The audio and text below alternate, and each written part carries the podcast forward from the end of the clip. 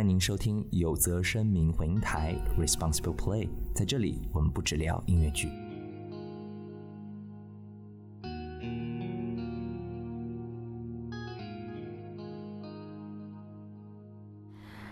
好，我是唐小友，然后这边是轩然。我们今天是十月四号晚上十点半，哇，是这样的，我们啊刚才在共舞台看了《沉默的真相》，对，呃，三个小时，全部我三个小时，就是七点半坐进去之后，中场轩然老师都没有动过，你是实实在在坐了三个小时，观感怎么样？我是觉得蛮好的，我出乎我的意料，有一些部分。嗯，然后小友老师呢，有一点百感交集，就是我们还没有非常透彻的交流过，所以现在就是一个背靠背。刚看完《沉默的真相》这一轮，应该是第一轮的演出。然后我们今天看的是晚场，主演叶奇胜、吴俊腾，然后哇，老师你都翟松、吴方舟，反正就是主演的这个名单呢，可以具体参考大麦和各种就是介绍。对，然后具体这个《沉默的真相》讲了什么呢？虽然老师简单介绍一下。我的感受啊，我因为那个没看过原著，但是我觉得他的原著的那个名字“长夜难明”那个名字是很贴合这个故事的，因为他讲小地方小县城，他就是被一股黑暗的势力被利益捆绑了，但是呢，在那个里面有一个很小很小的正义的火苗，然后有一群人。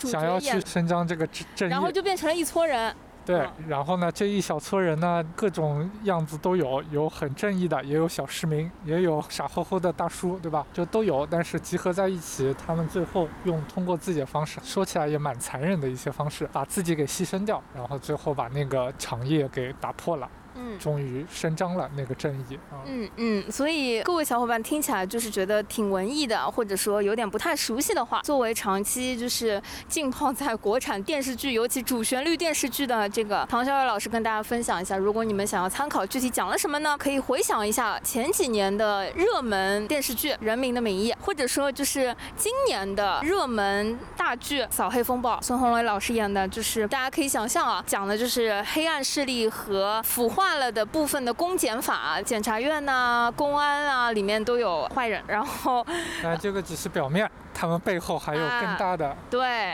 啊，然后已经能想象了，基本上这些剧的这个套路啊，就是这么一个样子。对对对，最后反正黑暗势力扫黑风暴嘛，或者人民的名义嘛，会由一些心中怀有正义的小伙伴们就是戳破，或者是聚合在一起打破。对，大概就是这样子一个内容。所以其实我自己是蛮意外的。一般来说，就像二十几集、三十集左右的电视剧，放到一个三个小时的音乐剧的舞台上，要呈现一个什么样的故事？包括那个小说，我虽然没有看过，但是整体它也是一个可以说是容量不小的一个类型的小说。所以今天整体看下来，实话说，七点半到十点半。我已经是有一点累了啊！我自己感觉我在前半个小时我是持否定态度的，因为我觉得这个故事本身它是不适合做舞台剧的，它的人物体系太庞大，它的人物的背景也太复杂，然后它的那些前情提要也很多，所以那么复杂的一个东西，如果你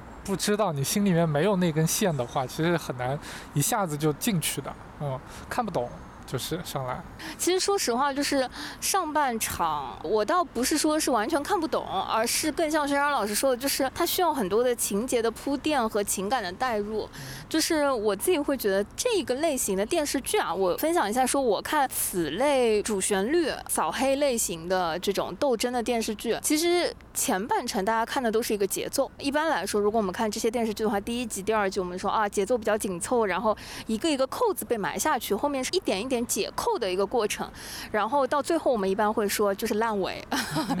但是反而今天在剧场，我的感觉就是前面其实会有很多的铺垫啊，会有一些人物的介绍啊，所以其实嗯说长不长，说短不短，我又有一点难带入，然后反而是到就舞台的那个效果，就是到了最后五分钟或者最后十分钟，大家都被真相大白和解密的时候，其实是被一点一点在往上推，然后会有一些。情感的部分，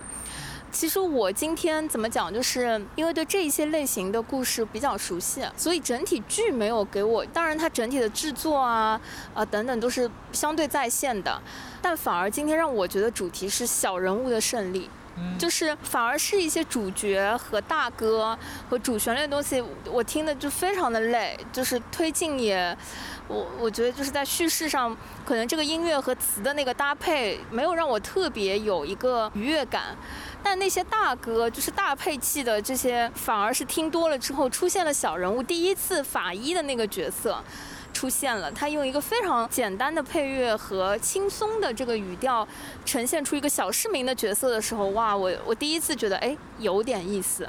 然后他整个这个一首歌里面，他融入了两个时空，呃，去讲述他十多年前第一次碰到主角的这个部分和现在的这个部分又穿插在了一起，亦正亦邪，就非常有意思。而且后面还有很多的 callback 来回想他的那个第一次之后，这是我第一次觉得，呃，今天舞台上。给我惊喜的部分，然后第二次呢是另外一个朋友是在现在在派出所，原先是跟主角一起并肩战斗，但后来被降级进了派出所，对，有一点扫地僧的那个感觉。然后大哥浓重的这个烟嗓，也是讲他的一些呃经历的时候，一下子人物又立起来。第三个我自己比较惊艳的部分是受害的玲玲这样子一个角色，然后在舞厅的一个歌女，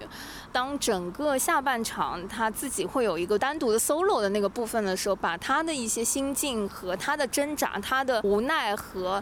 嗯，他对于就是黑暗势力、司法机关的一些失望和不信任等等，都表达在一首歌里的时候，我一瞬间会有一种《西贡小姐》里面，嗯，那个女主角在内心独白的那种感觉。对，就是这几个瞬间让我觉得说，哎，今天非常让我惊艳的，反而是一些对于小人物的塑造上。所以我会觉得今天整体给我的感觉就是，我会有一个问题是：这样体量和这个类型的故事适合被做成音乐剧吗？或者说适合放在这个体量的舞台上吗？但同时，舞台上的那些小人物的部分，一个一个的片段又让我觉得，嗯，还挺有意思的。但反而是对于所谓“沉默的真相”这个主题或者这个名字，我却有一点点一般了。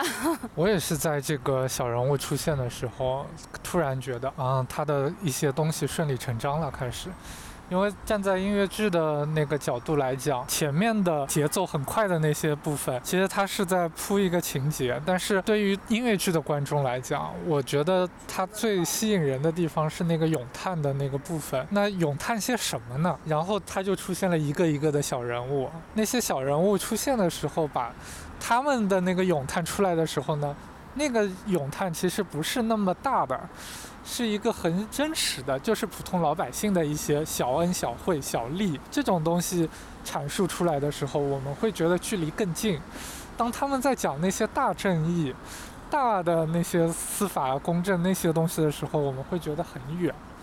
我先补充一下，就是我有一个问题啊，我不知道为什么，因为今天其实我个人觉得所有的灯光、服化和演员表演都是挺在线的，而且实话说，是我觉得最近看的所有的演员的平均水平，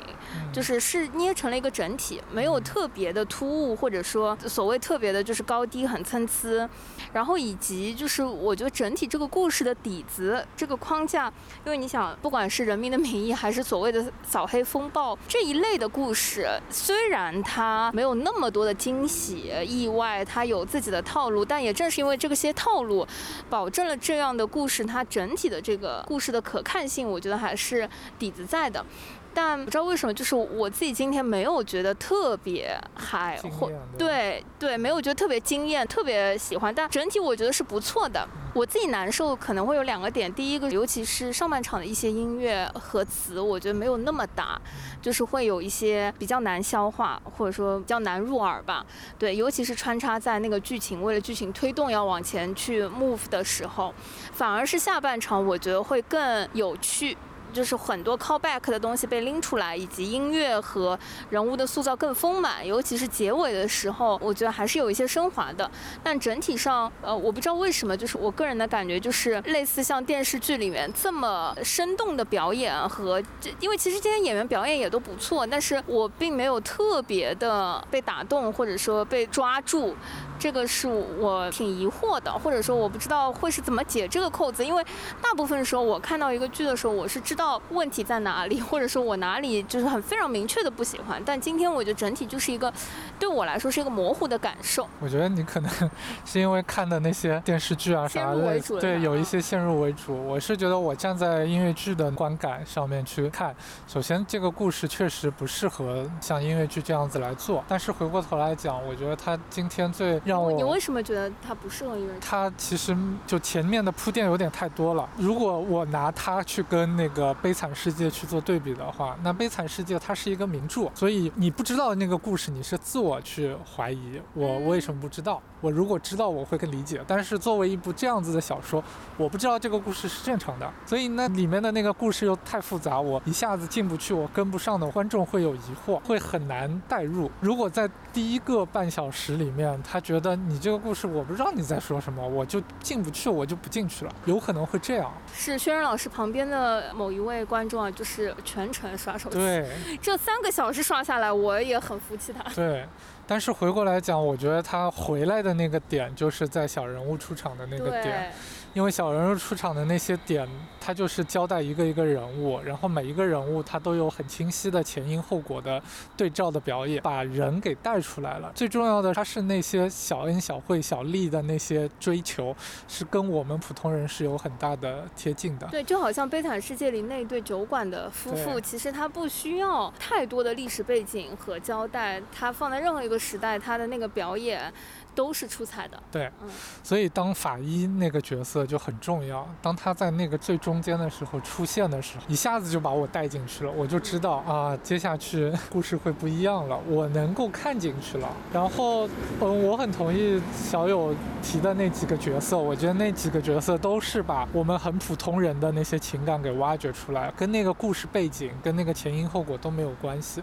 我光去听他的那个哀怨，他们的。报复他们心里想说的那些话，我就够了。我都觉得我已经知道你是谁了，你的故事是什么样。所以这个是我觉得。开始转变的，让我对整个剧开始转变的那个点。然后整部剧对我来讲有一个很重要的，就是前面小友老师觉得它是没有嗨点，但我觉得它是在找嗨点的一个剧。就是很多音乐剧其实之前都有这个问题，就是找不到那个嗨点。你觉得到底是讲谈情说爱的东西是嗨点呢，还是讲什么一夜暴富的故事是嗨点呢？其实我们在自己原创的剧里面其实没有找到那个嗨点。但今天这个剧，我觉得它有几个地方它是。找到了那个嗨点的，就比如说前面讲的那个小人物的那些情感的部分，其实这些情感是很小很细微，然后在普通人身边处处都是，只是没有人去把它给提炼、凝练成一首歌，放在一个适合的故事里面。然后另外一个是因为整个故事它的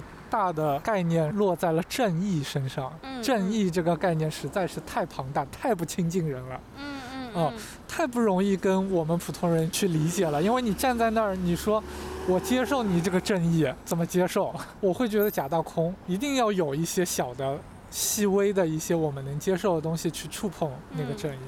然后更重要的是，我觉得在下半场，他通过两个角色，一个是玲玲，还有一个就男主江阳自己，通过两首歌在那边反思正义到底有什么用，正义到底是对的还是错的，有正义有用吗？有了这样子的反差反思的部分了之后，那。最后我们再去说，就吴俊鹏演的那个角色，再很正面的把最后那首歌宣扬出来，我就是坚持那个东西的时候，我们会觉得有力量，因为我们是经过一轮思考的。这个正义，有的人像前面的小人物法医，他会站在利己的角度来考虑这个正义；有的人是耿直，放弃了。哎，有的人也有耿直的，耿直的，像那个朱伟，朱伟这样的角色，就是警察。呃，一个嗯，刑警后来因为追查被降职了，变成了普通的户籍警。对这一类比较耿直。死守，死守一个死理有用啊？好像也没用。但是后来反过来讲，正义真的没用吗？我们又再问一遍之后，觉得正义还是要坚持。虽然它很小，虽然有的时候我们觉得它假大空。这也可能就是因为呃，当他以音乐剧就是有很多内心唱诵的一种表演和表达的时候。我会觉得对于比较偏正面的那种形象，反而在舞台上没有那么呃抓人，对，立不起来，反而是那些边边角角的一些东西，其实更容易，因为真的你要站在那儿说一个很宏大的东西，我今天不是来看春晚，我作为观众，我没必要受这层教育。但是如果你站在另外一个角度说，我们一起来探讨这个东西到底是对还是不对，我也告诉你我的想法，我觉得这个东西有可能不对，你怎么想？然后观众自然而然就会带入他的思考，我到底要坚持什么东西？嗯嗯经过了这个思考之后，再总结出来，我觉得正义是对的，或者我觉得正义也也无所谓。这个东西现在嗯大家都在坚持，我就混在里面嘛，也无所谓。嗯嗯嗯，哦，所以这个过程我觉得是很重要的，这是一个嗨点，其实。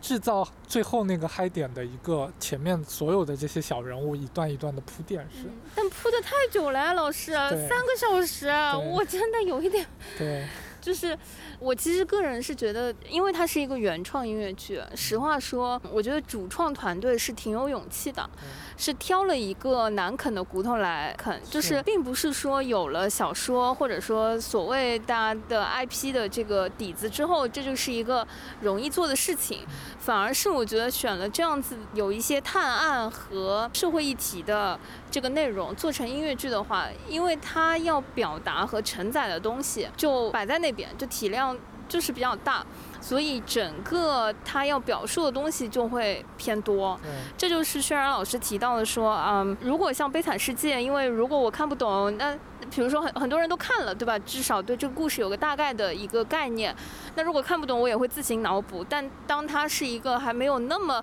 名著式的一个呃作品的时候，或者家喻户晓的一个故事的时候，它又是一个需要讲清楚很多来龙去脉、铺垫的一个故事。所以其实我会觉得，作为一个原创音乐剧来说，确实挺不容易的。就是主创团队挑了一个难啃的骨头在啃，做的确实是有诚意了。但是你要说非常的完美呢，呃，实话说，就是尤其是上半场的一些音乐和这个推动的部分。我觉得还有明显的就是功能性，就是为了推动而推动，但它的情绪啊、悦耳啊，或者说内容的这个塑造上，还是有一些就嗯让我提不起劲的这个部分的。我是觉得他有在思考，就是什么样子的音乐可以更容易吸引观众的那个注意力。所以他在前半小时里面一直在激烈的去回述那个故事，把那个矛盾冲突点给突出出来的时候，你去看他有很多针锋相对的双人同时在唱的那种，反而是我们原本觉得音乐剧里面很标志性的那种大歌、那种咏叹会在这个层面少。然后到了后半程，那些小人物出现一个一个亮相的时候，那种大哥、那种有渲染情绪的那些部分才一点一点出现。所以我觉得回过来讲，创作者他是明白什么样子的音乐应该是去服务于什么样子的剧情、什么样子的戏剧。这个他们是有心里面有底的，然后每一个点我觉得不拖沓。其实今天你去看以前为什么很多剧都难看，是因为他的那个点找错了，他在不该抒情的地方抒情了，在不该吵架的地方反而去用歌去吵架，你就会觉得拖沓。但是现在他全部都，我觉得他都安排在了该对的地方，这是很不容易的一件事情。我们终于找对了路子，我觉得在中国音乐剧创作的这个历程当中。终于找对了那个路子，所以我可以完全不要去考虑这个歌唱的到底对不对，他今天这个剧情到底拖沓不拖沓，我就去理解剧情里面的东西，嗯那个人的感受就可以了。至于那个音乐可能没有那么吸引我们，嗯有可能觉得没有那么好听，不至于像《悲惨世界》那么好听，我觉得是可以的，是可以接受的啊。嗯他方法对了，嗯那么那个旋律改得更好听，对我来讲是一个更进一步的一个事情。啊，是是，我这个我也非常同意。就是我觉得今天整体的呃制作上，我我觉得是。在一个就肯定是六十分以上的水准线上，而且必须要可圈可点的是，我觉得今天让我印象很深的是演员们，就是整个演员让我感觉是个团队，就是大家的配合是一个互相在烘托对方的打配合拳的那个部分。今天最大的卡司或者说流量算是叶奇胜吧，对，然后剩下的其实很多都是我觉得是新人面孔，因为甚至我觉得非常可喜的是，因为在整个故事里面，演员和角色是有很多年龄差的。他有中年人，然后有很多就是呃非常参差的这个角色的存在，所以让我看到有一些中年演员呐、或者说其他的一些高，说白了就是高矮胖瘦都有。那他就是一个人，他就是一个小社区，他就是一个镇子上非常真实的人民的名义的那个故事和状态。这是我今天觉得每一个演员在舞台上唱的也都很好，表演也都比较在线，都没有拉胯，然后让我感受到这是一个就是团队，以及这是一个在呈现的小社会的故事，这是让我觉得比较不错的点。对演员这个点也是我觉得他就是这整个制作里面非常妙的一个地方，因为这群演员，我说实话，之前他们的戏都多多少少都看过一些，他们有他们大部分人，我呃讲的实在一点，我觉得是有有缺点，但是也有优点的那种。他们很多人都是缺点很明显，然后某一个类型的东西它会很突出，嗯，而其他的有可能他们都不行。就有这样子的演员的基础的情况下，我可以说导演团队是把所有人都放到了最对的位置上。比如说男主那个吴俊腾，之前你我们回忆一下他演过的《狮子王》《辛巴》《谋杀歌谣》这样子，他就是很强烈的那种。很爆发力很强，很正，所以让他去演那个警察，警察，完全就是站在正义的那一边。对，我就完全适合，因为他其他的那些小的情绪、小的细节，我在其他作品里面我都没觉得他，他对他就是一路就是伪光正，对表现有多好，我都没感觉到。然后又要讲到法医翟松这样子的角色，我前面在剧场里面我就推荐小友老师去看接下去他要演的那个两个人的谋杀。在之前的这样子类型的作品里面，他一直都是各种百变造型，就一个人可以在台上演十七八个角色，然后又兼顾弹琴，又兼顾表演，又兼顾唱，他就是这样子百变的情况，所以他去演那个小人物，他可以把那个活络。他可以把那个小人物最重要的那些特点，用几个动作给对凝练出来非。常轻松，就是他在舞台上的个性标签是非常明显的一个角色，嗯，对，然后就非常明确。还有像那个玲玲这样子的角色，其实我对他不熟，但是我能看出来，其实他的表演功力没有他的演唱功力那么好，但是他就前面就不需要演的太澎湃，澎湃，对，但是在最后，他只要在那个表达的那一首歌上面，他把所有的那个发挥到位了，那一首歌起来了，整个剧都起来。所以我觉得今天真的是所有角色都放在了很对的那些位置上面嗯嗯啊、嗯这个是蛮了不起的一件事情，因为。换句话说，我说之前真的有很多的戏都没有放到位，演员本身他就在某一块儿是有缺失的，你不可能让他在几天、几个月的排练里面直接把它给调整好，但是你真的要发掘他的那个亮点也很难，有的时候，像胡方舟也是，对，今天胡方舟演了一个就是剧中的大反派，就唯一露面的大反派，就比较像《扫黑风暴》里面孙老师演的那个角色对。他也是百变造型。嗯之前演《爱与谋杀》的那个里面，一个人要分饰男女，老的、小的、幼的、少的，他都要演。他也是非常百变的一个造型。然后现在演一个奸诈的、一个狡猾的一个角色，直接就开口就说钱可以帮你们。然后虽然那些女性牺牲了，但是他们也是为我们这个发展做了贡献，另一种贡献。其实说到胡方舟今天演的这个角色啊，我是有一点不满足的，因为我第一次认识或者说看这个呃演员的表演是在孵化计划的那个南墙计划对那个作品里，因为他演的是一个曲艺班班主，就是应该说是四五十岁的一个中年人的角色，当时非常意外，我说啊，原来这是一个非常青年的一个演员在呈现，所以今天他在舞台上就同样，比如说年龄层差不多，就是一个四五十岁的企业老板的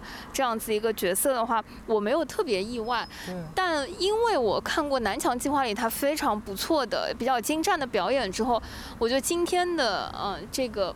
唱段和音乐和这个片段还是没有让他能够发挥出更多的这个部分，因为今天这个唱的音乐我实在是觉得没有那么的好听，啊、或者说比较能够。把人物多面性的那个复杂和层次给奸诈的部分给体现出来，所以我有一点不满足，因为我觉得对于这个角色，包括这个演员，我觉得两者都应该有可以更深的呈现的时候，这个时候就觉得，哎呀，这个音乐和这个词啊，就可以再加把劲，这样子。是的，是的，很多其他的，包括上画的演员原野演的那个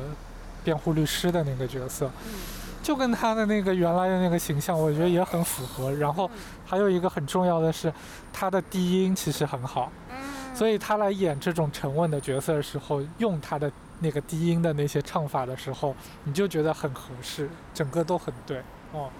所以我觉得创作者跟导演在很多层面上面把那个框架搭得很好，在这个剧里面。修复了原著里面的一些问题，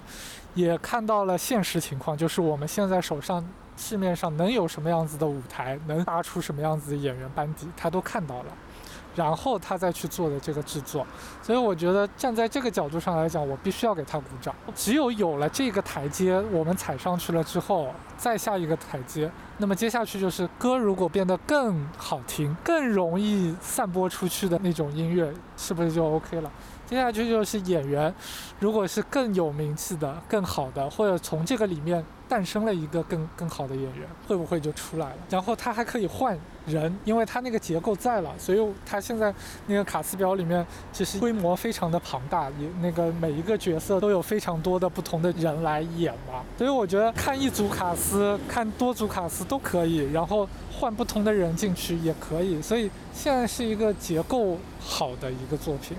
哦，所以站在这个角度，我最后还是觉得我必须要给他一个好评。